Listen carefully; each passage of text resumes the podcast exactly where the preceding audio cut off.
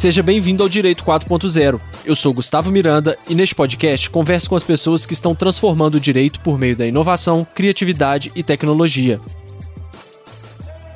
Já pensou se você conseguisse produzir em dobro, na metade do tempo, e em um ambiente focado no desenvolvimento e bem-estar das pessoas?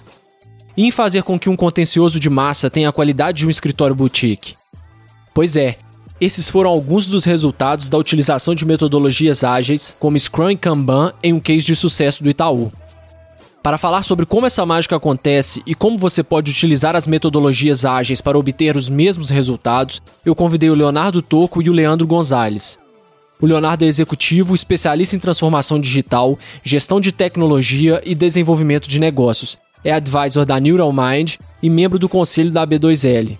É também escritor, expositor e palestrante sobre temáticas de transformação digital, inovação e agilidade. O Leandro é advogado, idealizador e criador do primeiro escritório jurídico ágil do Brasil. Tem longa experiência na construção de times de alta performance e na gestão de contencioso civil e trabalhista. Hoje, atua nos papéis de Product Owner e Agile Coach em seis times jurídicos do Itaú. E é também palestrante e produtor de conteúdo sobre a cultura ágil. Além disso, eles estão à frente do Agilidade no Direito, a primeira comunidade do Brasil sobre ágil, Lean, Scrum e Kanban no direito. Para você não perder nenhum dos nossos próximos episódios, siga o Direito 4.0 no seu player favorito. Siga o nosso Instagram, que é Direito 4.0 Podcast. E também estamos no LinkedIn. É só procurar Direito 4.0 Podcast. Beleza? Vamos nessa? Oi, pessoal, sejam bem-vindos a mais um episódio do Direito 4.0. Hoje nós estamos aqui com dois convidados, então já vamos de cara apresentá-los aqui. Leonardo, seja muito bem-vindo ao Direito 4.0. Obrigado, é um grande prazer estar com você, Gustavo. Eu, eu gosto muito do podcast, assisto bem e está sendo sensacional e a oportunidade de estar com vocês é, é, é muito bom. Obrigado, Leonardo. E agora, Leandro, seja também muito bem-vindo ao Direito 4.0, viu? Muito obrigado, Gustavo. É um privilégio para a gente estar tá aqui. Vamos fazer um podcast muito legal. Obrigado, gente. Eu acho que, que é bem legal a gente começar contando um pouco da história aí. Quem quiser começar é, falando, fica à vontade. É, como que vocês tiveram acesso pela primeira vez a metodologias ágeis? Como que começou isso? E aí depois a gente pode até falar o que, que é efetivamente uma metodologia ágil. Legal. Acho que eu vou começar, que eu até introduzo como é que eu conheci o Leandro, e essa história foi bem interessante. É, eu sou especialista em transformação digital, agilidade inovação em várias áreas, né? O direito é, uma, é, é a última área e área que eu estou atuando agora, mas estive em várias diferentes áreas e sempre achei interessante a agilidade para essa nova visão de gestão de, de, de, uma nova visão de gestão de pessoas e assim vai, né? No direito, a gente sabe que não tem, não, não tem muito essa visão de agilidade, mas em tecnologia, em marketing, em RH, as áreas estão crescendo e a gente chama isso de agilidade organizacional, que é expandir a agilidade fora da tecnologia, que foi onde ela começou. E aí, nas minhas pesquisas, eu comecei a procurar alguém que efetivamente tivesse algum projeto, que tivesse feito alguma coisa de agilidade. E aí, mais ou menos em fevereiro, eu encontrei no LinkedIn o Leandro, e aí vi a descrição, o Leandro do Itaú, gerente jurídico, é criador do primeiro escritório com, com Scrum, que é uma das metodologias do, do ágil. Falei, cara, se o cara tiver esse case, pô, sensacional, é exatamente o que a gente precisa para começar. E aí fiz contato com o Leandro, a gente começou a conversar, falei, eu sou um dos fundadores da B2L, né, que é a Associação Brasileira de Lawtech e Legaltech, falei um pouco sobre ele, sobre o movimento que a gente estava colocando, e sobre o movimento de tentar trazer um pouco de agilidade, o pessoal conhecer no mundo jurídico. E aí, quando eu conheci o case dele, aí eu vou deixar ele comentar um pouquinho, falei, cara, esse case é sensacional, é um case que realmente a gente precisa expandir e mostrar. E a gente veio conversando, e aí, bem recentemente, agora, deve bem fazer um mês, a gente decidiu criar um canal de agilidade e, e, e começar a falar um pouquinho mais para o mercado jurídico tem sido muito bom, ótimos feedbacks, e aí vou deixar o Leandro falar um pouquinho do case dele, que realmente é, é bem interessante.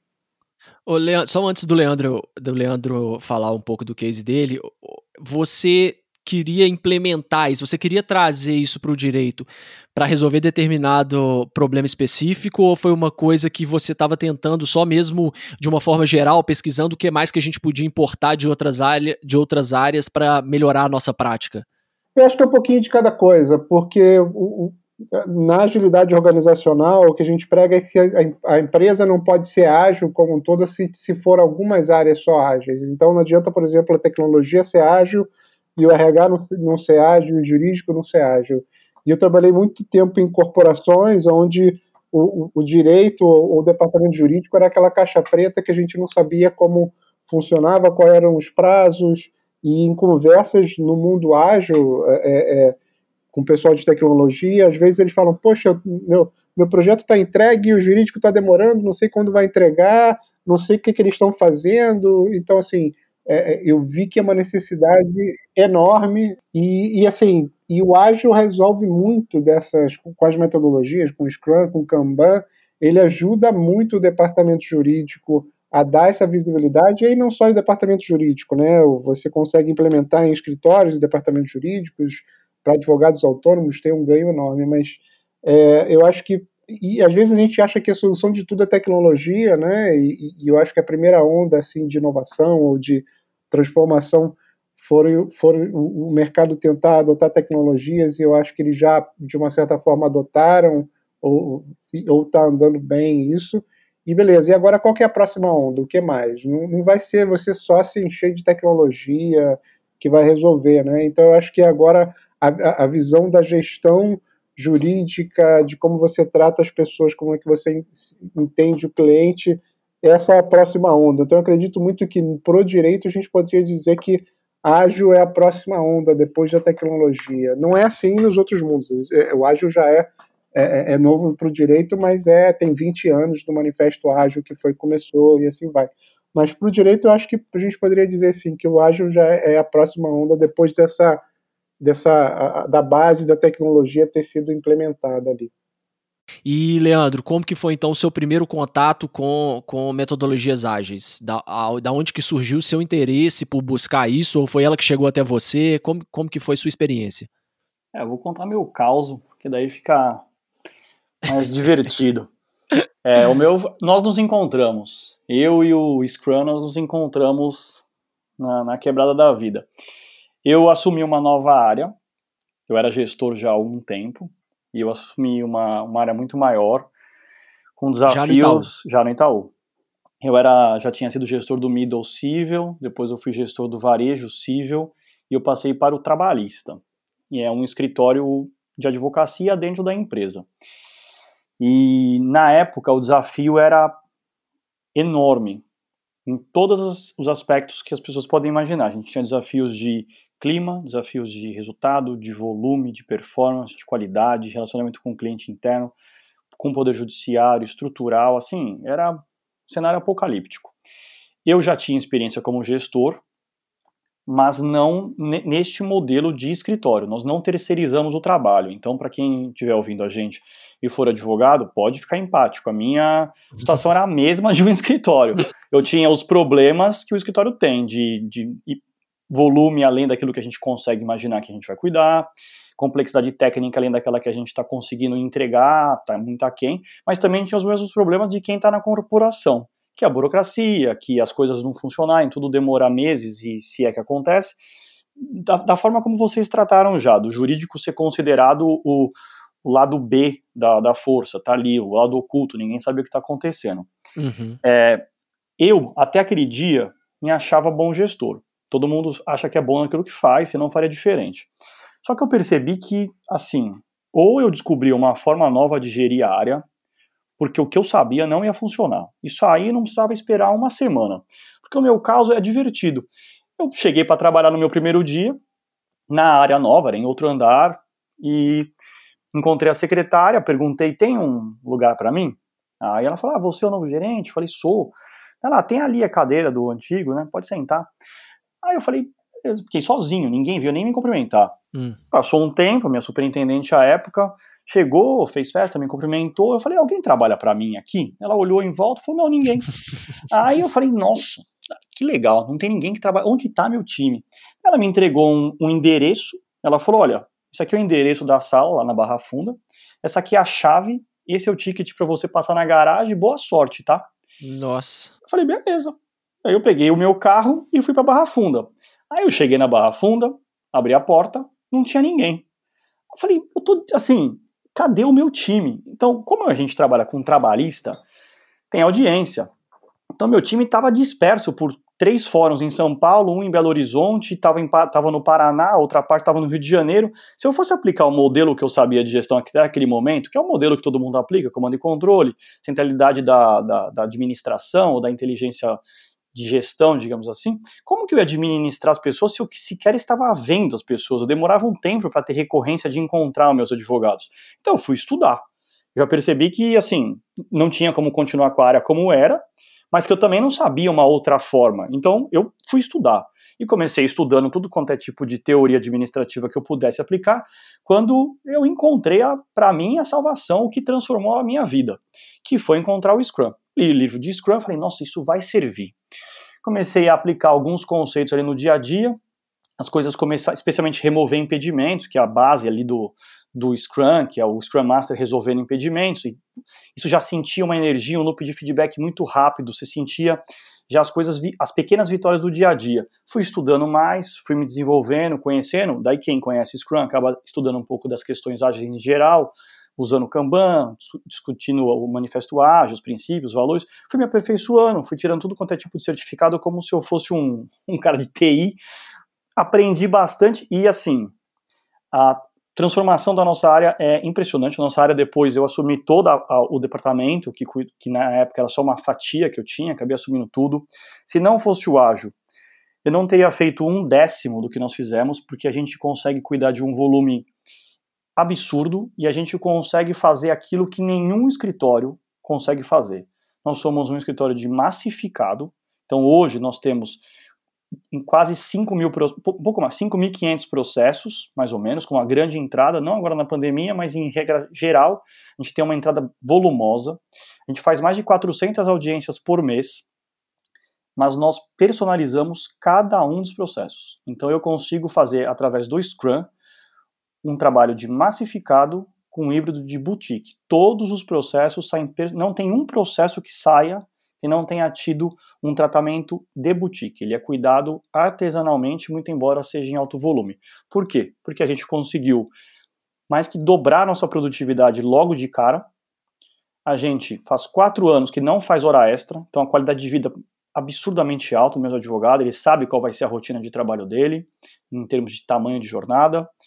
E a gente, na a época, eu fui desafiado pelo meu chefe na, na composição de toda a área, ele construiu uma nova área para uma outra finalidade e diminuir a minha. Então eu tive que trabalhar com 30% a menos de HC e mesmo assim a gente fez a implantação, dobrou a velocidade, aumentou a qualidade, a gente já errou bastante, acertou, mas a gente trabalha hoje num time que poucas, poucos escritórios têm o prazer de trabalhar, que é a construção de um time ágil, que cria raízes junto, que consegue é, coisas espetaculares que as pessoas consideram impossível. Então, é, eu e o Scrum nos encontramos na vida por uma questão de pura necessidade e na época por inabilidade minha, felizmente, uhum. por inabilidade de cuidar do que eu tinha, o desafio ser maior do que o meu conhecimento à época.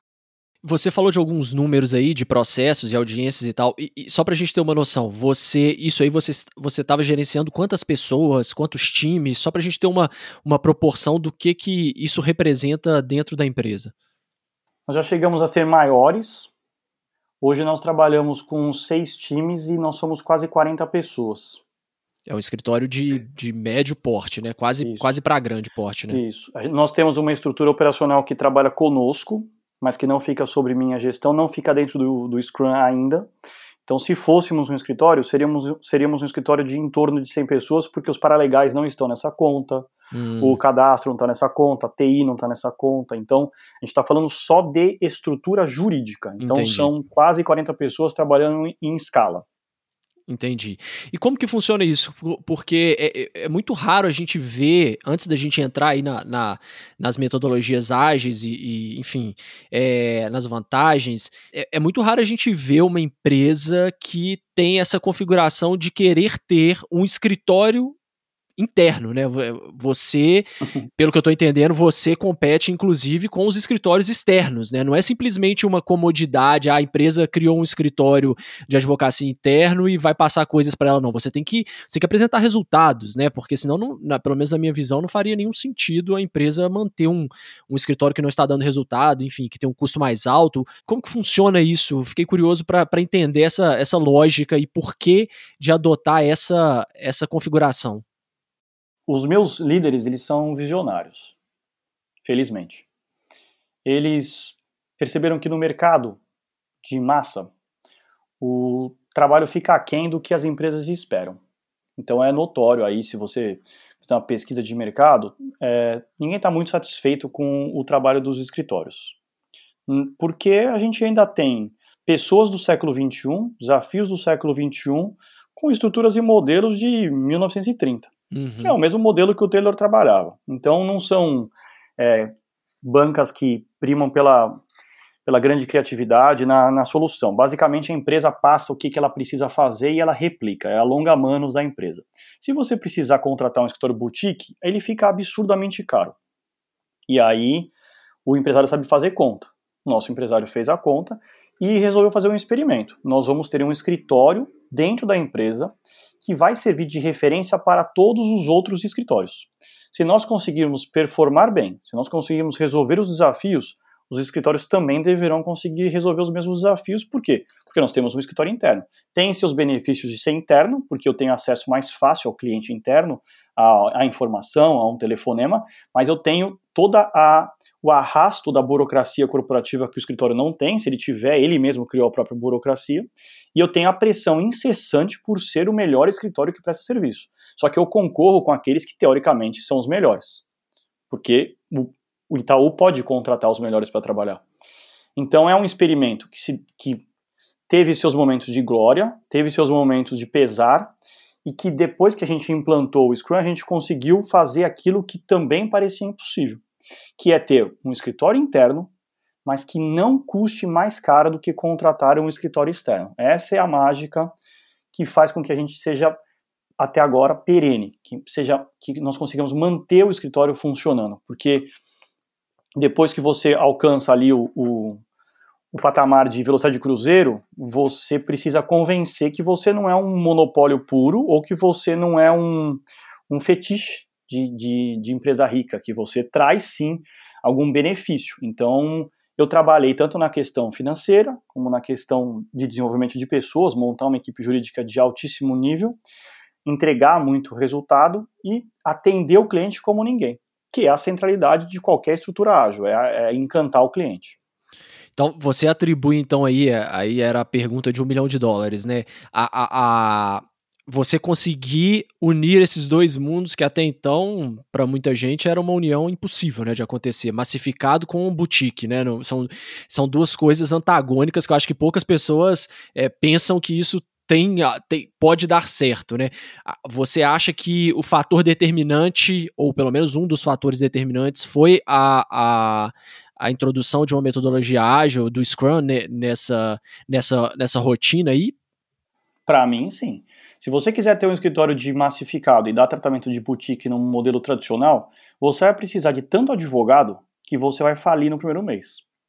Então, mesmo uma empresa que consiga pagar uma estrutura muito cara, uma hora ela vai ser questionada por alguém, seja pelo acionista, se ela for de capital aberto, seja pelo dono da empresa, se ela for de capital fechado. Você acha que mesmo investindo em tecnologia para fazer determinadas tarefas mais repetitivas, você consegue facilitar o trabalho. Só que eu dou a, a questão do, do trabalhista em si. Uhum. Até hoje ninguém conseguiu vencer esse desafio. No cível, você consegue, por exemplo, no juizado especial, como é binário, é. tem ou não tem a prova, você consegue automatizar. Lembrando sempre que você precisa de um advogado responsável. Você não consegue ser tão enxuto a ponto de não ter ninguém. É isso aí. Então, mas também não tem por que você ficar com ele dentro da sua empresa, já que você vai automatizar, que um escritório automatize por você eventualmente.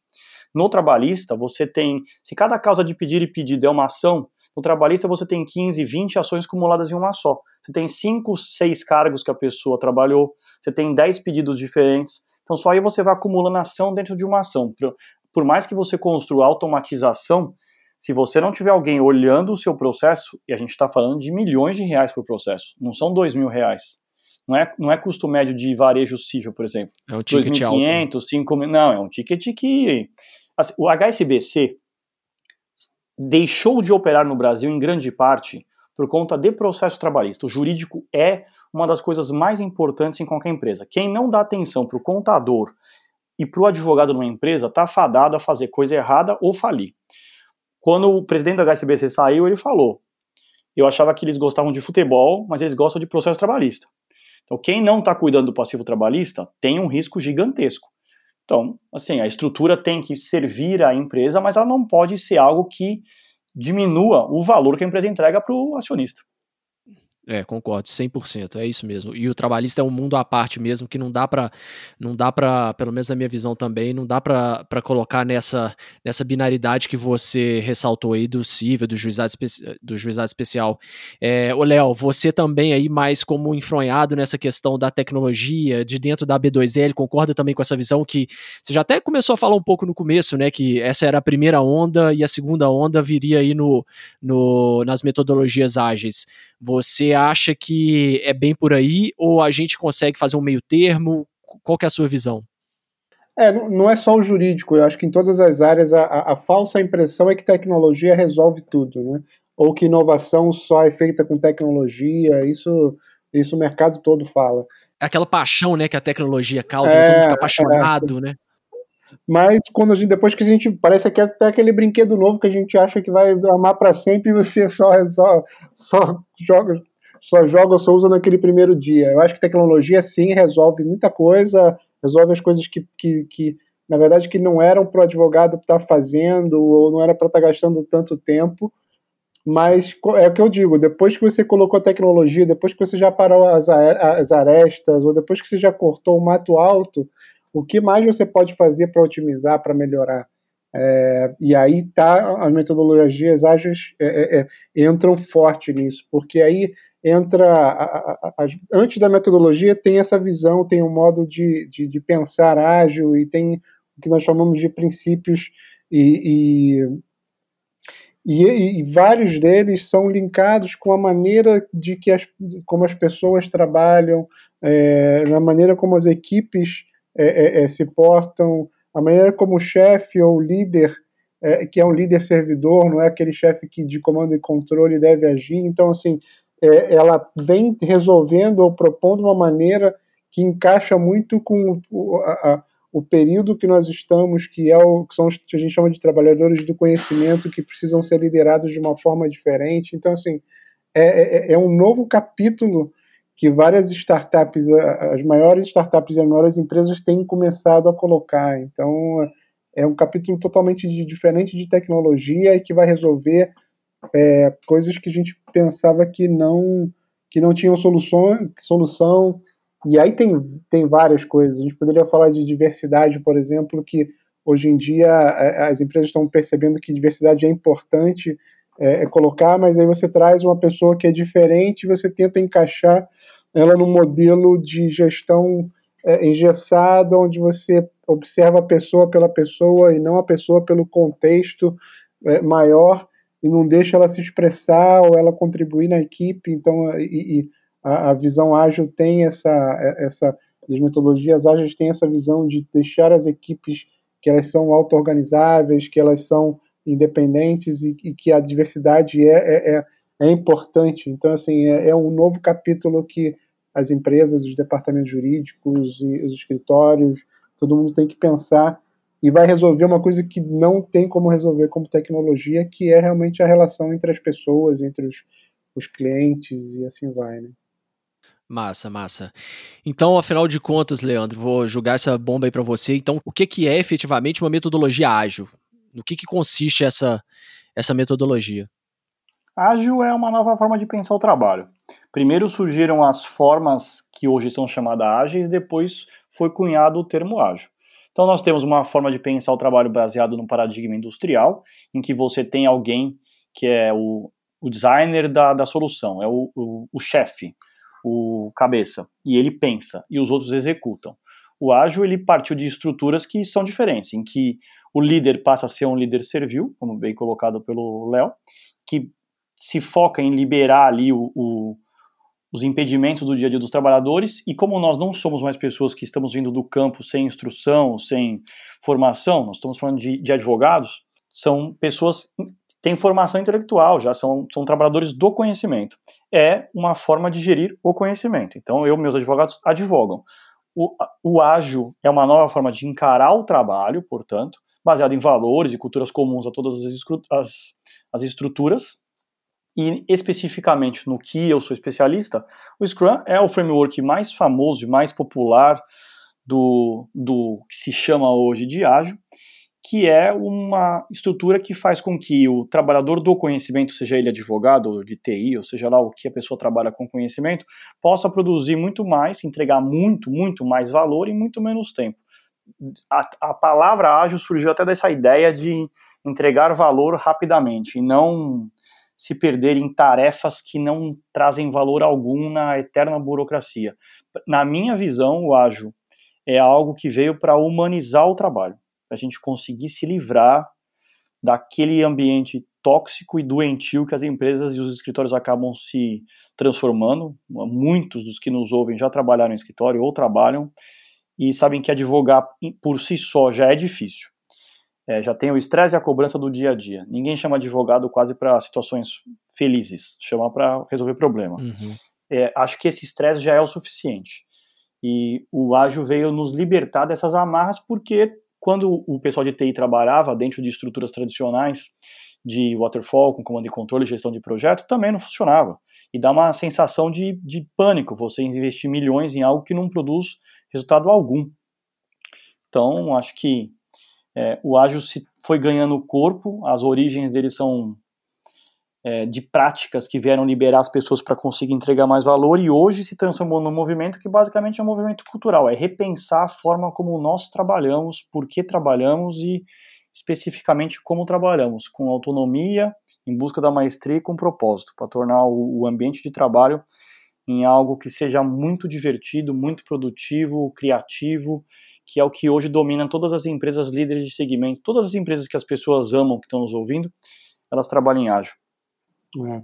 Gustavo, um tema interessante até para colaborar com isso, o ágil tem quatro valores e doze princípios, né? O ágil, e, e ele é um guarda-chuva para outras metodologias como Scrum, Kanban e assim vai. E um dos valores é, é colaboração com o cliente mais que negociação de contratos. Isso hum de novo, lembrando que foram, foi feito com o pessoal de tecnologia e eles vieram trazendo. E eu estava pensando outro dia, isso inclusive conecta com o que a gente hoje em dia vê muito sobre legal design, visual law e assim vai. Total. E, e isso já está bem disseminado, né? E aí você fica pensando, beleza, e o que mais? O que vem depois? Né? E como é que isso se conecta? Eu acho que o, o ágil pode ser esse guarda-chuva que ele já previa, e de novo, esse manifesto 2001, né, Leandro? 2001. É, 2001 ele já previa que um dos valores importantes é você ter uma colaboração forte com o teu cliente e a gente hoje no jurídico está resolvendo ou está se propondo a repensar essa colaboração com o cliente é, é, aplicando é, é o legal design, o visual law e assim vai, né? Então é bem interessante porque ele pode servir desse guarda-chuva geral para tudo que a gente está entendendo que está transformando o direito.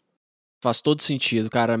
É, à medida que vocês vão falando aí, realmente parece que é um quebra-cabeça que vai se encaixando mesmo. É, é, as peças que estavam faltando e que a gente está construindo, descobrindo no direito, né, um a um, porque a gente sempre foi muito fechadão assim, nunca buscou muito fora do direito é, soluções para trazer para dentro do direito. Então, é, eu, eu acho que realmente faz muito sentido, principalmente pelos resultados aí que vocês estão falando, né?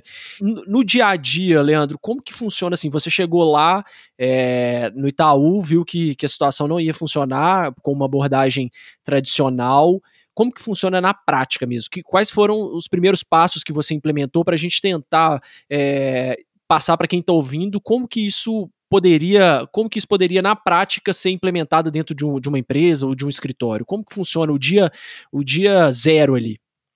Bom, eu, como sou pioneiro no que faço, fui o primeiro escritório, eu passei por por diversos problemas que eu não desejo para ninguém, porque eu tive que que, enfim, tem muita coisa escrita, só que 95% é em inglês, 99,9% é para tecnologia, Então você tem que, como se fosse em outra língua, né? Você tem que entender e traduzir para a língua do direito, porque nós temos a nossa forma de trabalhar, a nossa forma de pensar, temos os nossos valores, nossos princípios ali do trabalho. Então eu tive que decodificar isso e trazer para o dia a dia. É, uma vez que está implantado, óbvio. Aí hoje, se você for acompanhar um review nosso, uma retrospectiva, um daily, ou mesmo qualquer ato da sprint ali que esteja acontecendo, você vai se surpreender com a, com a fluidez do trabalho. Você já vai se encantar em comparação a um escritório tradicional em que muitas vezes as pessoas não interagem. É, mas hoje, se você falasse, olha, é, Leandro, eu quero implantar ágil no meu escritório, eu quero trabalhar de forma ágil, porque isso aí também é, é um, é um mito que ágil é só para quem tem corporação, para quem tem empresa. Eu faço coaching ou mentoria, se for advogado, para quem é profissional liberal e a pessoa consegue aplicar os, os, todos os conceitos do Scrum, os valores, os princípios ágeis, para trabalhar sozinho e produzir muito, muito, muito. Tem diversos experimentos com Scrum em qualquer tipo de atividade humana. Para mim, a pessoa hoje precisaria aprender passar por uma, uma espécie de treinamento que eu infelizmente não tive, porque não tinha ninguém que era do nosso, do nosso business. Aprender o básico, se for líder, a, a, tem que transformar a mentalidade, porque eu, como o, vocês, nós aqui conversamos, o é uma nova cultura. E você tem que compreender os porquês das coisas, não aplicá-las de, de forma mecânica. É, seria como ah, adotar os princípios constitucionais. Você não aplica o princípio isoladamente. Eles têm que se harmonizar. No, no agilismo é a mesma coisa. E é muito contraditório, né? Você você está buscando aí uma, uma implementar uma metodologia ágil totalmente, né, é, não tradicional e querer enfiar isso goela abaixo de todo mundo, né? Exato. Então passa por uma fase de, de intelecção do porquê das coisas que abre os olhos das pessoas. As pessoas passam a enxergar a própria rotina do dia a dia com outros olhos. É a pílula que você toma que faz com que você saia da matriz e enxergue o seu dia a dia, os absurdos que você faz. De ter 50 coisas abertas ao mesmo tempo, você não conseguir terminar nada, trabalhar 18 horas por dia, não ter qualidade de vida, não praticar esporte, não ter interação com a sua família e viver para o trabalho que mesmo assim não traz os frutos que você gostaria. Então, primeira coisa é dar uma treinada, aprender, estudar, passar por um. Tem. O nosso propósito, inclusive, o meu e do Léo, é, através do Agilidade no Direito, é disseminar a cultura ágil para os escritórios. Porque a questão é uma questão não só de ganhar dinheiro. Todo mundo trabalha e empreende, ou seja escritório, ou seja profissional liberal, para ganhar dinheiro também. Só que não dá para isso consumir toda a sua existência. Você perder sua família e seus amigos. Eu tive um professor que falou numa, numa das aulas que para ser bem sucedido na advocacia você tinha que abrir mão da sua vida. Nossa. É, isso aí é algo que em 2021 é inconcebível, não, não, não existe isso. A vida tem, tem todos os seus prazeres, todos os seus sabores e que uma parte delas é o trabalho, que é uma parte muito importante, que dá propósito, que dá muita, muita, muita satisfação para as pessoas, né? Mas não é possível que você trabalhe e isso, sua vida se resuma a isso. É, e a gente está vendo agora, a gente está gravando isso aqui em setembro, né? É, a gente está bem no setembro amarelo e vendo tanto que isso é importante, né? Essa questão de, de ter esse tipo de mentalidade aí que o seu professor passou é o que vai, vai levando para frente um, esse tipo de cultura que despreza a saúde mental e aí, Exato. enfim, é super tóxica em grandes escritórios, pequenos, em empresas, que é o que a gente precisa enfrentar, né? Que não pode existir mais, né? Isso é. tem que ser algo que a gente tem que se posicionar como eu, eu acredito, que em alguns anos, qual vai ser um grande diferencial competitivo dos escritórios? As pessoas quererem trabalhar para ele. Haverá lugares em que ninguém, vai, ninguém bom vai querer trabalhar. Porque é, existem escritórios e empresas que são famosas por serem ambientes que são insalubres, em que as pessoas se matam, em que as pessoas têm depressão, em que as pessoas adoecem. Isso aí é, em hipercompetitividade, num mundo tão conectado, global, em que você pode trabalhar para uma outra empresa remota, de onde você estiver, você vai poder escolher. O trabalhador de conhecimento ele vai chegar num patamar que ele vai poder escolher onde trabalhar. E se você tiver uma empresa que trabalha de forma diferente, você, você vai ser o, o escolhido. Eu acredito nisso, piamente. Uhum. Então eu, eu tenho. Quando eu converso com o meu time, é, algo que, a gente, que eu falo, que eu falo, levem isso a sério. Eu quero que vocês trabalhem porque querem para mim. Eu vou preparar vocês para serem os melhores, vou auxiliá-los a alcançar a melhor versão de vocês, porque vocês são os, os experts em direito do trabalho, e vocês vão continuar trabalhando no nosso time porque vocês querem, não porque você é obrigado a trabalhar. Você pode ir para a área que você quiser, você pode procurar outro emprego porque você vai ser um advogado completo. Você vai ser um advogado que trabalhará, terá o potencial de trabalhar em qualquer empresa, mas você vai escolher trabalhar conosco, porque a gente vai ser um time como uma família. Então, para mim, esse seria um segundo ponto. Primeiro, aprender sobre o Scrum, sobre Kanban, aprender o básico para abrir os olhos, enxergar um novo trabalho. Se for um profissional liberal, aplicar para si mesmo. O básico, né, os grandes problemas, a toxicidade, se você está sozinho com toxicidade, você tem que se resolver com autoconhecimento, né? Porque você não está com um time. Mas se for numa empresa, se for num escritório, montar um time pequeno, começar a aplicar ali o, o ágil, trabalhar, por exemplo, em Scrum, como eu trabalho, fazer suas sprints, começar a entender como funciona, ter as pequenas vitórias do dia a dia e evoluindo. Eu, eu acho que, é, assim, para quem começa com com qualquer estrutura ágil, usar um Kanban board. O Kanban, ele dá uma transparência para o trabalho absurda e isso faz muita diferença. O que tem de esqueleto escondido no armário, o que tem de coisa que está pendente, que ninguém sabe, é, gente que está ocupada demais, mas que não entrega valor nenhum, tudo isso precisa vir à tona para que as pessoas saibam exatamente qual o tamanho da dificuldade que elas estão enfrentando. Passou por treinamento, montou um time, está trabalhando em sprint, começa a remover os impedimentos do dia a dia. Qualquer coisa é impedimento qualquer coisa, a cadeira. Já tive problema de impedimento que era a mesa da, da sala que a gente trabalhava. A gente detestava as mesas. Então eu fui reclamar da mesa. Porque pra gente, assim, a gente não conseguia sentar em quatro na, na mesa porque os computadores batiam no outro. Hum. Porque eles eram, era, montaram uma estrutura meio que provisória que virou permanente. E aí o fato da gente ter mesas novas fez com que a gente trabalhasse melhor. Então, quando a gente fala em impedimentos, para as pessoas entenderem, no dia a dia tem diversas coisas que impedem o fluxo do trabalho. O cliente, você não consegue receber informação dele, ninguém consegue falar um com o outro porque não tem meio de comunicação pré-estabelecido. Não foi normatizada a forma de trabalhar no time.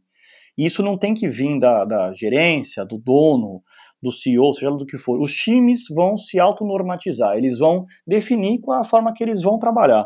Sprint é sprint, remove essas essa, esses impedimentos, o time vai sendo constituído. O que que é, só para quem não, não claro. conhece, assim, para a gente acho que clarear, é, é difícil, né, a gente conseguir, talvez, por áudio, é, mostrar para as pessoas como que funciona esse fluxo de, de um sprint, como que começa uma semana de quem usa um Scrum, por exemplo. Você consegue, é, é, só para exemplificar, assim, na, na segunda-feira, o que que acontece, quais são, a, a, o que, que acontece numa reunião, se existe uma reunião, como que funciona isso? É, eu vou narrar então como é uma, uma sprint nossa para ficar claro, exatamente como ela funciona. É, na sexta, nossas sprints se iniciam. Então nós temos um, um backlog, que é um repositório de todas as nossas pendências. Tudo que é prazo, tudo que é estudo, tudo que é análise de sentença, de acórdão, qualquer coisa que um escritório tenha que fazer através dos advogados, está nesse backlog. Todos os prazos, por mais simples Todos. que eles sejam, estão lá dentro todos. Pode ser uma, uma, uma, um despacho qualquer que eu tenho que analisar, ele vai estar tá lá. Legal. Então a gente tem um repositório de tudo. Então, por exemplo, se eu tiver que falar com algum gestor para entender qual que é o problema que houve na, no processo, vai estar tá no meu backlog que eu tenho que fazer uma, uma reunião, por exemplo. E aí os advogados, que são um time, normalmente de seis pessoas, são vários times que eu tenho, eles vão estar tá diante desse backlog, eles vão decidir o que cada time vai fazer, primeiro ponto o que cada fatia vai trabalhar. E eles fazem isso, assim, não, o óbvio é que ninguém pode perder prazo, né? Pelo amor de Deus. Básico, né? Então, assim, exato. Então a gente trabalha com uma margem de segurança, mas supondo que haja um prazo segunda-feira, ele tá no. Ele nem deveria estar tá lá, que a gente já deveria ter cumprido. Mas ele está no topo da prioridade. Por quê? Porque ele tem.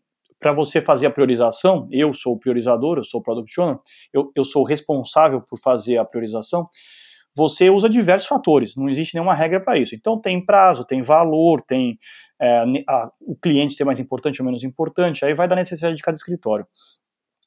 Diante da, das priorizações, os times decidem o que eles vão fazer, então cada um vai pegar ali a quantidade de trabalho que consegue cuidar ao longo de uma sprint, um sprint de uma semana.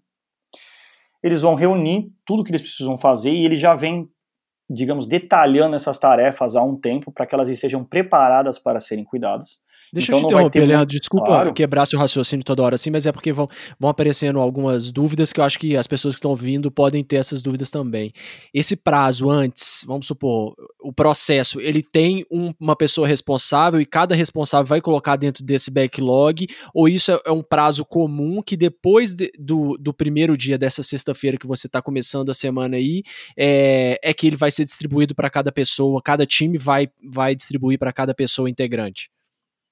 O, ninguém é dono de nenhum processo, ninguém tem carteira de processo, que é a forma tradicional de trabalhar, né? Uhum. Não tem distribuição automática, não tem competência, não tem prevenção tá. no nosso escritório, ninguém é prevento. Não se aplica então, se, se, alguém fez a contestação, não, não, significa que ele vai ter que fazer o recurso. O recurso. Então, é, literalmente, o, o trabalho é de todos. Até porque pessoas tiram férias, pessoas ficam doentes, pessoas casam, e não dá para ter essa personalização ali do trabalho, porque nós não somos, é, nós não vamos emitir pareceres, as pessoas, nós somos um escritório. O trabalho é, é conjunto, a obrigação é de todos, o compromisso é de todos. Aí eles decidem o que vão fazer no time. Então sou eu, você, o Léo, nós vamos trabalhar aqui. Nós vamos decidir o que, que a gente vai fazer, baseado no nosso histórico de performance, a gente tem uma ideia mais ou menos de quanto que a gente consegue. Olhando para cada tipo de tarefa, processo, recurso, audiência, conversa, o que for, a gente sabe mais ou menos estimar quanto de trabalho a gente consegue absorver numa sprint e a gente vai fazer um planning, ou seja, o que, que o Leandro vai fazer, o que, que o Léo vai fazer, o que, que o Gustavo vai fazer, e é um planejamento já sabendo que ele não vai durar a semana toda, porque a vida tem diversas imprevisibilidades, tem diversas variáveis no dia a dia, e as dificuldades elas não, não escolhem hora para aparecer, então haverá impedimentos, haverá replanejamento.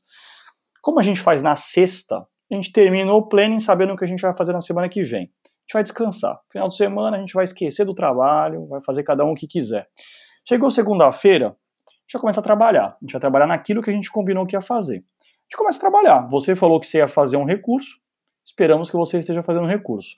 O Léo falou que ia fazer uma defesa, está fazendo uma defesa. E eu ia entrevistar quem precisar para colher informações, reunir documentos, beleza. Quando chegar três horas da tarde, a gente vai se reunir de novo gente vai se reunir para fazer o Daily Scrum, uma reunião de 15 minutinhos, em que a gente vai ali analisar se aquilo que a gente falou que ia fazer, a gente conseguiu fazer, ou seja, se a nossa estimativa estava certa ou errada em termos de fluidez de trabalho. Se vocês estão com algum impedimento que precisa ser removido, tem uma pessoa, que é o Scrum Master, que apoia o time fazendo o coaching, vendo se nós estamos tomando as decisões dentro do Scrum que são corretas para dar fluidez, entregar valor, termos foco, termos respeito um pelo outro, cumprimos ali com tudo que a gente combinou. E essa pessoa ela é exclusiva para isso ou ela desempenha outros papéis também? Não, Scrum, ela é Scrum Master apenas. Ela é okay. é Scrum Master. É, se você chegar no Daily Scrum e falar, olha, eu não, não consegui fazer o que eu precisava fazer. Por quê? Por qualquer motivo. Porque eu não quis, porque eu não consegui. É, não tem hierarquia, não tem chefe, digamos assim. Eu faço a gestão do backlog e vocês, nós, os advogados juntos, fazem a gestão de como eles trabalham. Então, do nosso trabalho como time vai emergir a forma como a gente tem que trabalhar. Já é bem diferente. Nós temos autonomia para decidir o que fazer e como fazer. Se você falar, eu não fiz, a gente vai entender o porquê, para que isso não se repita. Ah, não fiz porque eu estava mal, meu time perdeu no final de semana e aí eu estava na bad e não consegui trabalhar de manhã.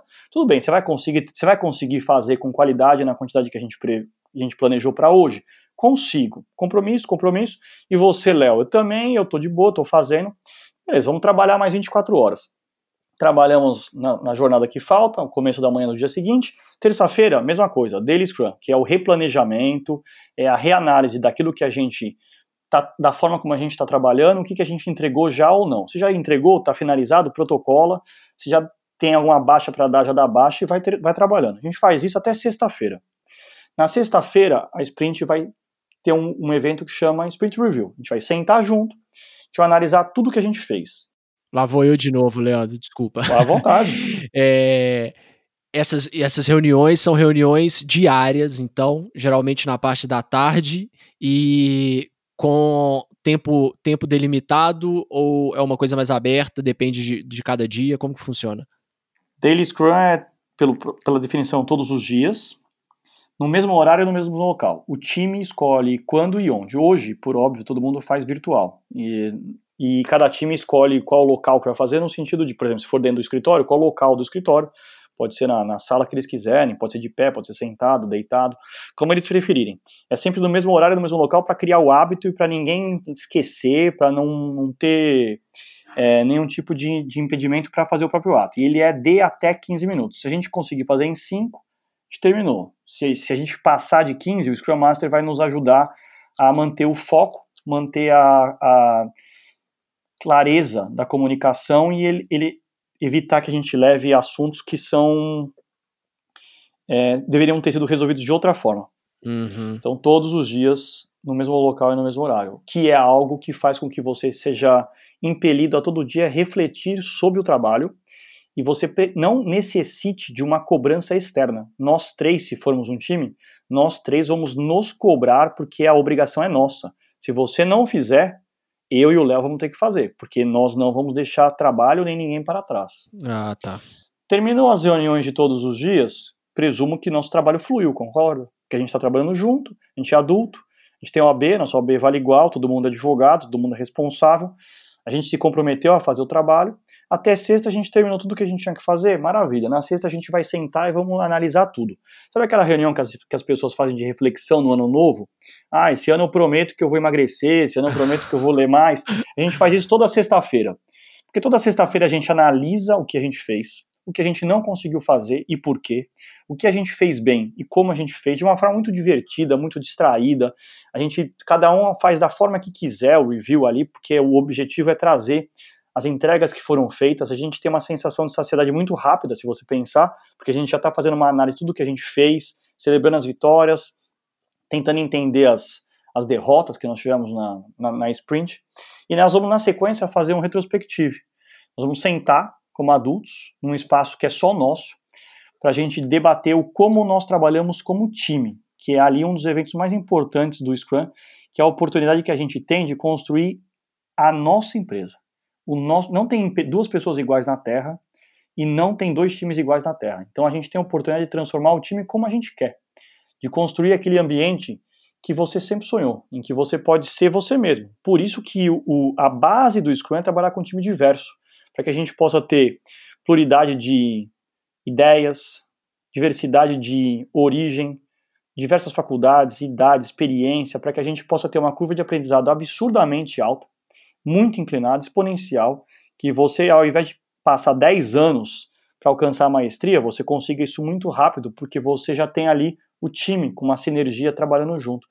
É comprovado né, que os times conseguem produzir muito mais do que a soma do seu do potencial individual. Uhum. Terminou a retrospectiva, te refletiu qual a melhoria que a gente vai fazer na semana em relação à, à forma como a gente trabalha, qual o impedimento que a gente vai remover a gente começa tudo de novo, em ciclos.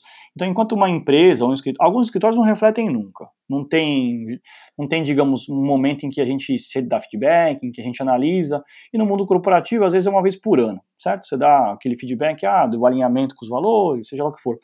Se que você praticamente não serve para nada, né? Quase. Exato. Assim. Que serve para você ficar nervoso muitas vezes, né? Serve para você ficar mais desmotivado. É, é, é. No final do ano ainda, né?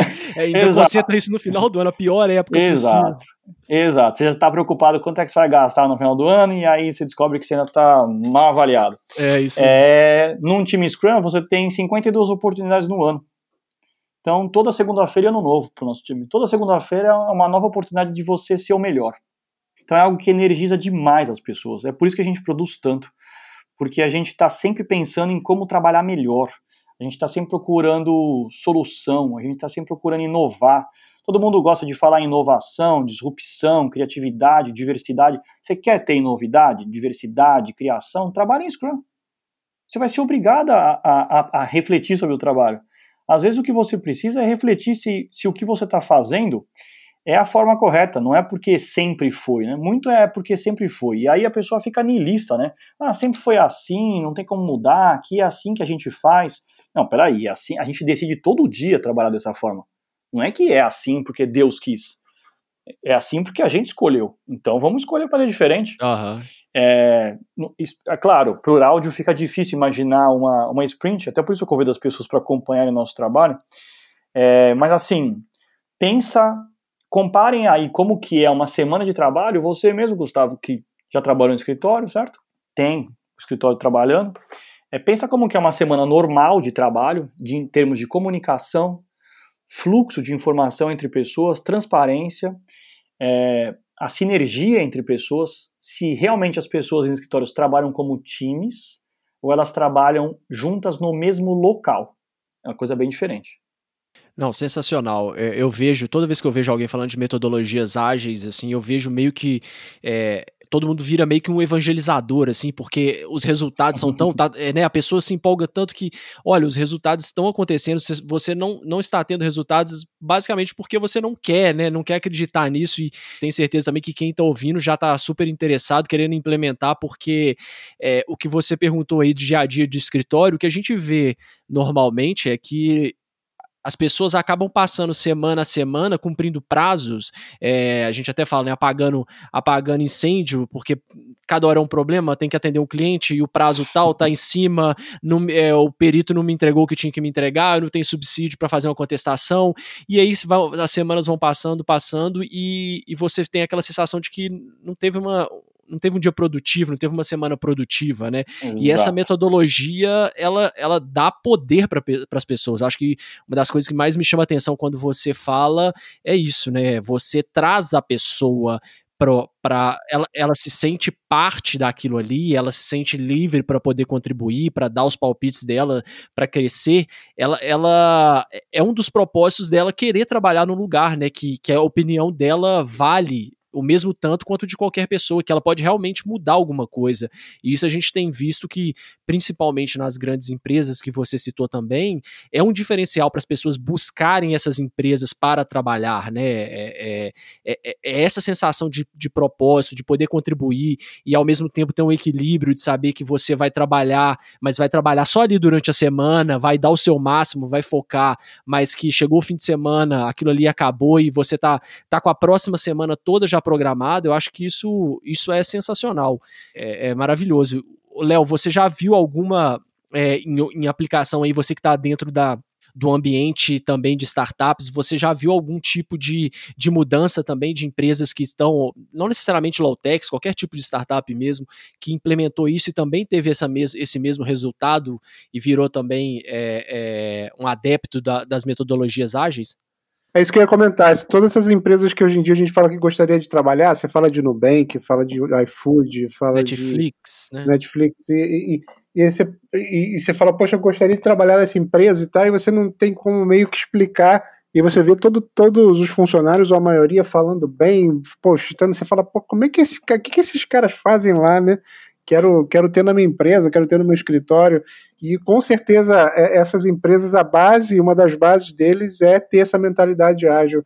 E aí não é só a maneira que você gerencia ou que você tem as equipes, mas a maneira que você cria, porque você começa a, a, a ter uma velocidade maior para criar novos produtos. Então, de novo, se a gente olhar iFood, o que tem mudado, acho que nessa última semana eles anunciaram que vão ser uma fintech, é, há duas, três semanas atrás, eles estavam entrando no, no, ramo de, de mercado. Você fala, cara, como é que esses caras têm tanta velocidade para criar produto complexo? E a gente sabe que para criar um produto não é só o produto, você tem que colocar as pessoas, tem que criar os processos. E você fala, como é que o cara consegue essa velocidade?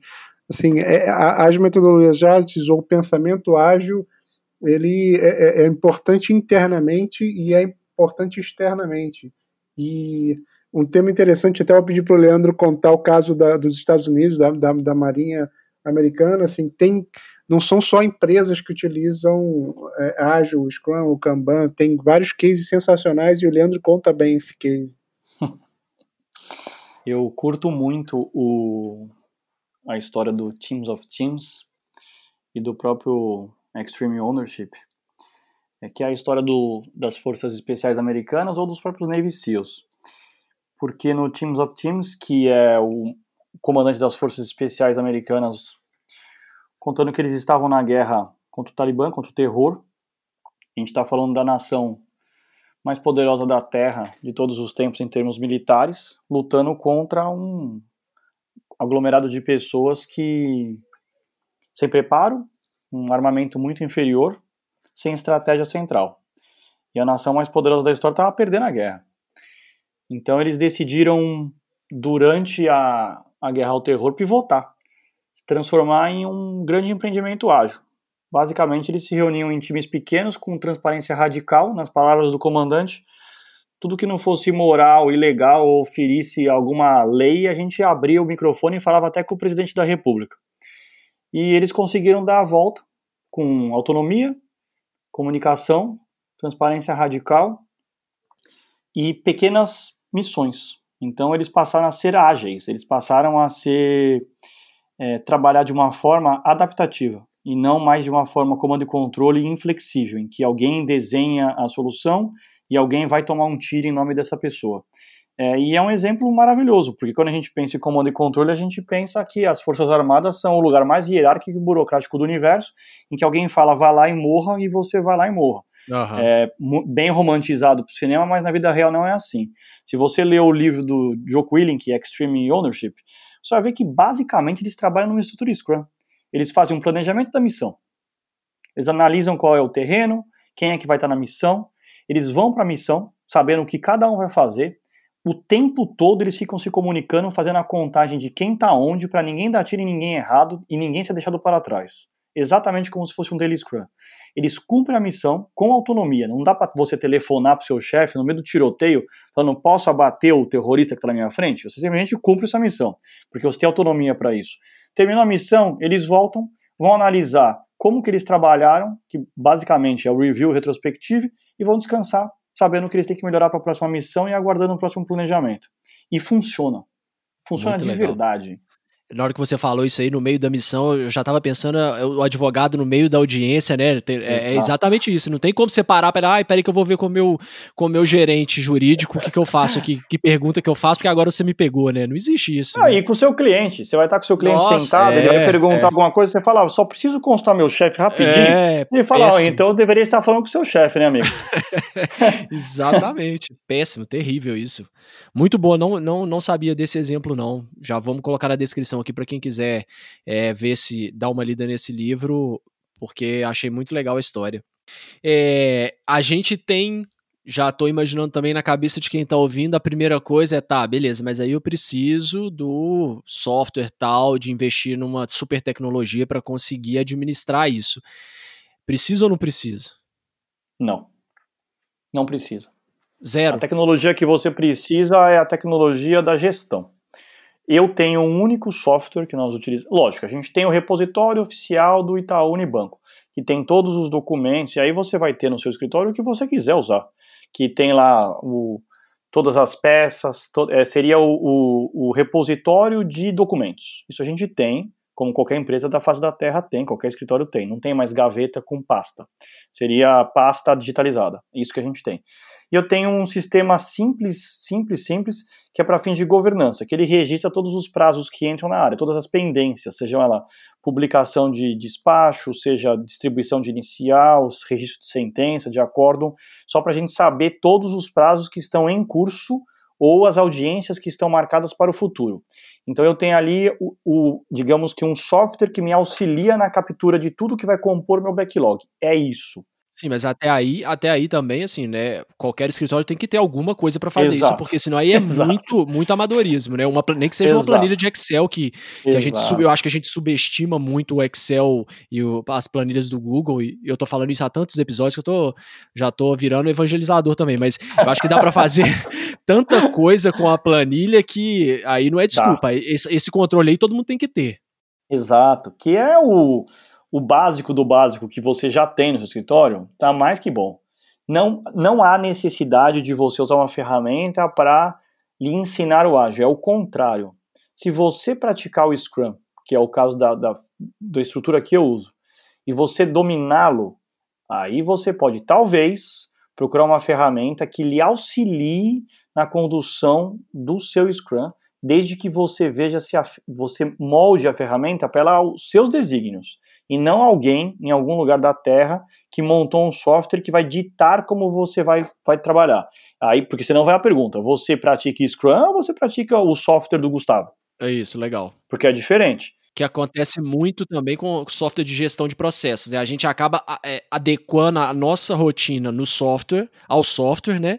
E às vezes você precisa fazer umas gambiarras no software para conseguir fazer a sua rotina, né? Então, assim, a gente tem esse passado péssimo de, ó, o software tá pronto, você que se, ade se adeque, né? E não é assim. Não, não, não. não. E outra coisa, é... forma de trabalhar prescinde de tecnologia. Porque, como eu falei, a gestão é uma tecnologia. É, nós somos advogados. Nós somos treinados durante 5, 7, 9 anos, dependendo de quanto tiver de estudo, para sermos advogados. E é isso que a gente quer fazer. Você não quer aprender a mexer numa ferramenta, você não quer dominar um. a fazer tabela, seja lá o que for. Você quer advogar, é para isso que você foi treinado. Então, a proposta do, do, do Agile, a proposta do Scrum especificamente, é fazer com que a estrutura seja tão fluida, tão tranquila de se trabalhar, que nós estejamos livres para adivinhar o quê? Para advogar. Não é para preencher formulário, não é para preencher sistema, não é para fazer burocracia, é para advogar, para criar. Então é, é, é, remover tudo quanto é inutilidade no dia a dia. Se você tem um fluxo no seu, no seu dia a dia que parece idiota, um formulário que parece idiota, provavelmente ele é idiota. é um bom indício. Exato, é um ótimo indício. Ou que você não usa para nada, todo mundo preenche para e ninguém nunca viu para quê. Provavelmente ele é idiota mesmo. Muito bom. Adorei. É... E aí você mencionou lá atrás também, para não deixar esse, esse ponto solto aí, você mencionou o Kanban. E quando você, você utiliza também Kanban, quando que se aplica isso? O que, que é o Kanban? Eu adoro Kanban. O Léo é o especialista em Kanban, ele vai poder falar melhor do que eu sobre o que é o Kanban. Eu adoro o Kanban pelo seguinte, o, o, no Scrum, você sai do modelo de planejamento prévio, que é idealizar tudo o que você vai fazer na sua vida, de antemão, como se você conseguisse prever o futuro, a mãe de Ná está trabalhando para você. Não é isso. A gente entra num, num, ambiente que cientificamente ele é empírico, é a base de trabalho empirismo, ou seja, você aprende com a sua experiência. Então você vai trabalhando e descobrindo qual é a forma melhor de trabalhar. Para você trabalhar de forma empírica, você precisa de um dos pilares é a transparência. Nada é melhor do que o Kanban para você dar transparência no ambiente de trabalho. O que cada um fez, o que está sendo feito, o que está por fazer, onde está parado o trabalho, quem é o gargalo, quem é o grande impedimento, onde que está o bloqueio da sua sprint, o que, que não está funcionando. O, o Kanban, ele, eu, quando introduzi em, em, em alguns times o Scrum, nós começamos com o Scrum puro. E de repente eu vi que tinha algum problema de comunicação, estava não estava com cara de coisa boa. Tinha alguma coisa acontecendo em termos de fluxo de comunicação e decisão. Quando a gente colocou o Kanban, assim, tudo que você imagina que pode estar tá acontecendo na área você descobre em uma semana. Porque você pode enganar muita gente todo, é, muitas vezes, mas todo daily scrum não dá. Você não engana todo mundo, todo daily Scrum. É. E com o Kanban, amigo, ele tá lá na sua frente. Lembra aquele prazo, Gustavo, que você ia fazer? Que tá no Kanban? Lembro. Que você ia fazer na segunda? Lembra? Então, é sexta-feira você não fez ainda, colega. E aí, você não tinha prometido quatro vezes seguida que você ia fazer? Aham. Não tem. Você, você até pode tentar engolir o post-it, mas não recomendo. e tem uns que interessantes, Gustavo, sobre Kanban, e, e é, porque o Kanban é, te ajuda você exatamente isso, ver visualmente conseguir entender como é que está o trabalho dos times, né? E, e, vários gestores que já utilizam Kanban é, é, falam muito que isso ajuda, ajuda em, em, relação aos, aos, líderes também. Ou seja, às vezes o cara vem e pede muita coisa do departamento jurídico e ele quer pedir mais uma coisa e ele não tem noção do, da carga de trabalho que já está lá dentro, né? Então, você conseguindo mostrar o que, que você está fazendo, o que, que você não está fazendo, se alguém vai te pedir, você fala, pô, então beleza, então vou fazer isso, mas vou parar tal coisa. Então, assim, trazer no, numa, numa forma visual quais são as cargas de trabalho, quais são os limites entre áreas e tudo, é a base do Kanban. E o Kanban vem do Lean, né, vem da, do, do, do sistema Toyota de, de produção, onde a, a, ideia é identificar tudo que gera valor para o cliente final e o que não gera valor você eliminar. Então, isso, essa gestão visual é, é sensacional e juntando, como, como o Leandro falou, Kanban e Scrum é, é uma combinação perfeita, realmente. E para quem nunca ouviu falar de Kanban, só para tentar passar um pouco visualmente como que é que funciona isso, aqueles cartões que, é, que são organizados, Léo, é, acho que a ferramenta talvez que as pessoas possam associar mais, não sei se, se a mais famosa provavelmente é o Trello, né, que são aqueles cartões, como que funciona a movimentação ali das tarefas entre, é, a gente, o, o, Leandro falou de post-it também, que, que pode ser mas como que é visualmente, assim, só para as pessoas tentarem imaginar é, essa ferramenta em ação, assim? Isso, pegando o Trello como, como exemplo, você, você criar um Kanban simples é o to do, doing, done, ou seja, o que eu tenho para fazer, o que eu estou fazendo e o que eu fiz. E por que, por que, que é intuitivo e visual? Porque imagina que você tem um backlog que a gente chama que são várias coisas a fazer e você começa a colocar algumas que você está fazendo você visualmente começa a perceber que você tá, tem uma carga maior de trabalho ali no teu a fazer e você nunca consegue completar. Então, visualmente, você começa a perceber que você tem que tirar essa carga de trabalho. E se você tiver várias pessoas e cada pessoa ou cada equipe tiver um, um, uma coluna, você começa a perceber aonde estão, onde é que está aquele processo, aquele fluxo, e você começa a perceber que se as equipes é, conseguem efetuar. Então, uma, é, essa visão de fluxo, onde é que está parado o, o, o, trabalho é super importante. E você começa a, a, com o Kanban a perceber as falhas, os, onde não está sendo produtivo, onde está sendo produtivo demais, porque também é, é, importante dizer que uma, uma equipe que produz muito bem e a outra que produz é, é, menos, isso, se você, como empresa, isso não é bom. Mesmo que produza demais, se ela ficar esperando a outra, ela está consumindo tempo, né? Então, tem que ter um sistema equilibrado de trabalho. E o Kanban ajuda muito nessa visão. Maravilha. Eu, assim, já, já tinha uma tendência grande, já, já, já estou convencido, 100% já convertido e metodologias ágeis, é isso aí mesmo. Não, isso, eu vou te dizer, a gente tem três ou quatro semanas que começamos a, a, a, divulgar isso um pouco mais. Em algumas lives a gente já tem alguns escritórios e departamentos jurídicos que têm procurado e já estão começando a trabalhar com a gente para começar com os times ágeis. É, é claro que você não vai começar com um time grande, tem que começar com um pequeno, tem que treinar, tem que mudar o conceito do pessoal. Mas exatamente, na, durante a live a gente conseguiu converter um, um pessoal para para trabalhar com, com, com, agilidade, com Scrum, com Kanban, e está sendo bem interessante nessa visão. Maravilha. O Leandro já falou aí também de, de algumas, né, de alguns pontos de alguns não, né, de vários pontos positivos de resultado. É, o que que você percebeu aí nesses... Quanto tempo, Leandro, que você já, já, já implementou essa metodologia lá no Itaú? Quatro anos. A gente Quatro vem anos trabalhando já. nisso. Isso. E se fosse para levantar aí os principais, né, os pontos positivos, os principais resultados que você conseguiu lá, o que que você é, poderia compartilhar com a gente? Eu sou muito apaixonado pelo que eu faço por, por ser líder de pessoas. Então, para mim, é, eu deveria falar que era o, a satisfação do cliente em primeiro lugar, mas honestamente, o que para mim me dá um orgulho e um me sinto um privilegiado é ver a transformação na vida dos meus advogados. Meus advogados em quatro anos jamais fizeram hora extra. Todos trabalham no máximo uma jornada de oito horas.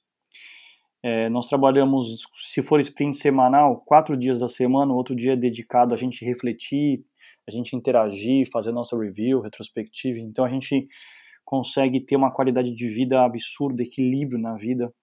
As pessoas passam, depois da maturidade da, da carreira, com 10, 12 anos de formado, a procurarem outras coisas para aprender. Então elas vão fazer outra especialização, vão fazer mestrado, vão fazer inglês, vão aprender uma outra língua, italiano, vão curtir fora do trabalho, não só trabalhar. Então, para mim, isso assim, nossa satisfação de clima é 95% no Great Place to Work, 96, acho. Então, isso para mim, como, como líder de pessoas, é a Já maior satisfação que eu tudo, tenho. Né? Exato. Para mim, isso, sim, se toda empresa trabalhasse assim, o mundo já seria muito melhor. É um ambiente amistoso, receptivo, agradável, empático em que as pessoas realmente se sentem felizes de estarem trabalhando junto. Isso aí, para mim, não tem preço. Eu sou apaixonado pelos meus advogados, pela forma como a gente trabalha. Eu, eu sinto alegria, vibração, assim, é buscar em cada retrospectiva se as pessoas realmente estão felizes, porque nossa grande missão é criar um ambiente psicologicamente seguro para todo mundo se expressar, incluir todo mundo. Isso aí, para mim, já valeria. Só que, além disso, Pessoas felizes produzem muito mais. Pessoas que, que têm autonomia produzem muito mais. Então a gente tem pessoas felizes com muita autonomia. Então, assim, o básico que se espera de uma estrutura ágil é conseguir dobrar o volume de trabalho na metade do tempo que a pessoa faz. Então nós conseguimos reduzir bastante a jornada, porque todo mundo fazia muita hora extra. Então, assim, como eu disse, a gente jamais fez hora extra. E nós já conseguimos, período contra período, a gente já conseguiu fazer 800% mais tarefas. Nossa. Vamos chamar de qualquer tipo de prazo que você imaginar. É, com qualidade de vida.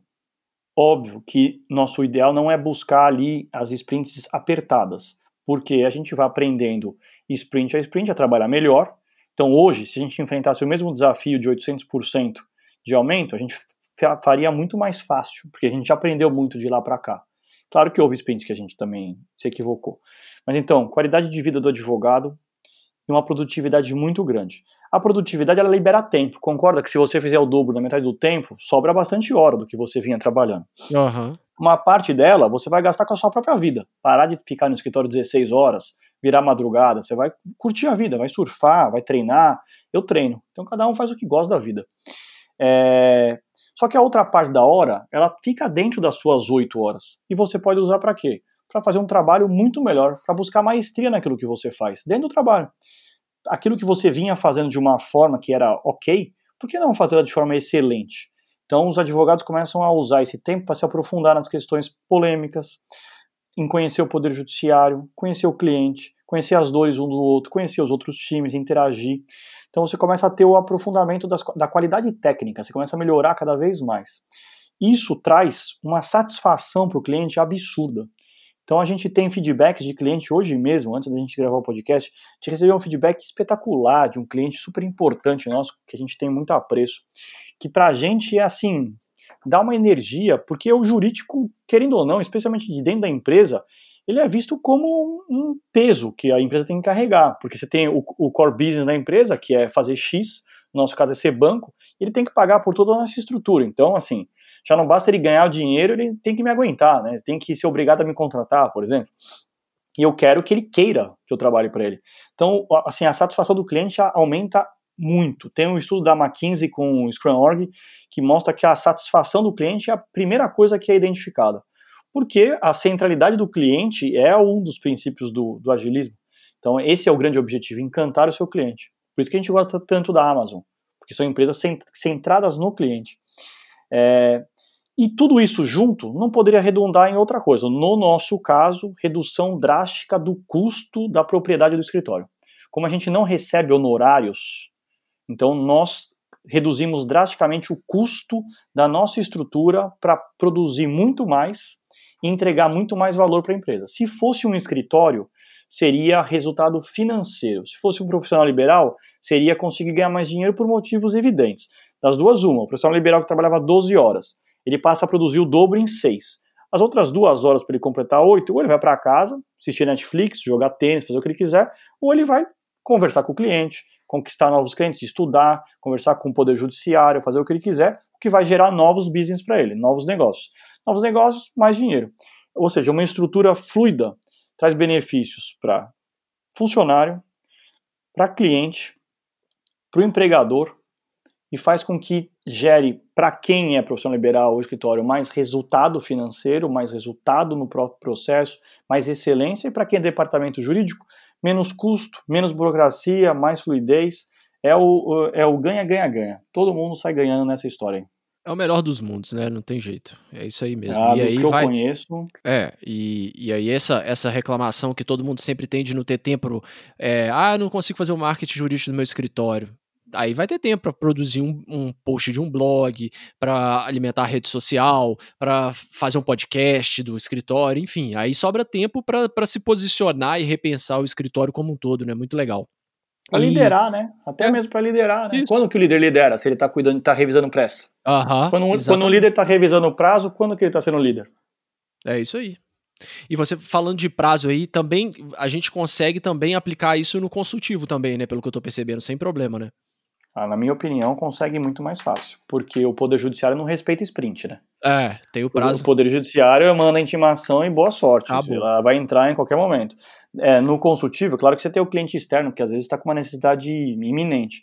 Só que você consegue, por ser algo mais estritamente é, dogmático, mais, mais jurídico, não é o processo tão formal, é, você consegue dividir a, a, a, lógica interna do parecer ou da consulta que você tem que responder, você consegue dividir mais entre as pessoas, afinal todos são advogados e o nível é, de conhecimento hoje, é, digamos que o conhecimento é acessível a todos, ainda que você tenha diferença de experiência, não significa que o advogado não vai conseguir achar a solução.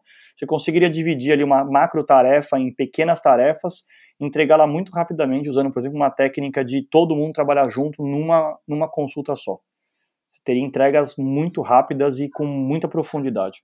Muito bom. Gente, então, assim, é, gostei muito do papo. Para a gente já ir caminhando aqui para o final. Léo, tem algum material que você queira deixar para as pessoas que se interessaram sobre o tema?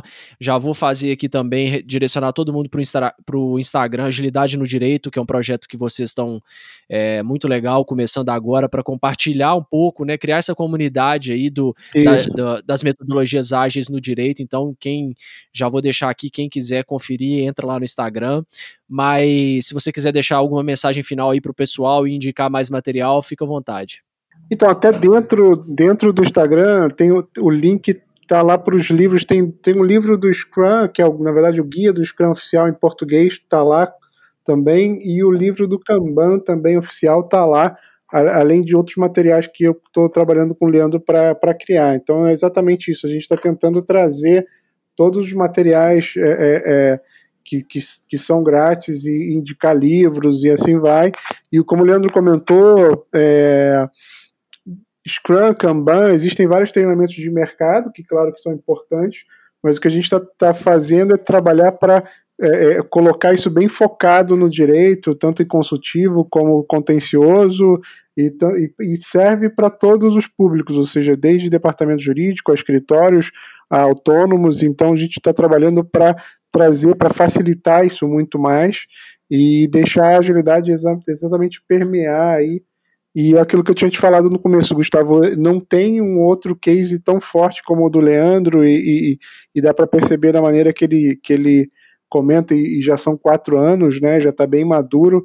Então, ter essa possibilidade de aprender com alguém que fez, que já errou, que já aprendeu e, já está num, num agilidade escalado, que a gente chama, que é, o, é a próxima onda, é você, na verdade, ter vários times ágeis ele já está nisso. Então é um conhecimento sensacional e estou muito feliz por por estar tá trabalhando com ele nesse projeto e muito feliz por você estar tá com a gente dando essa oportunidade. Você que tem vários temas interessantes, a gente tem acompanhado. Obrigado por estar tá junto com a gente na, na agilidade do, é, no direito. Valeu, Léo. Muito obrigado aí por ter participado do Direito 4.0, viu?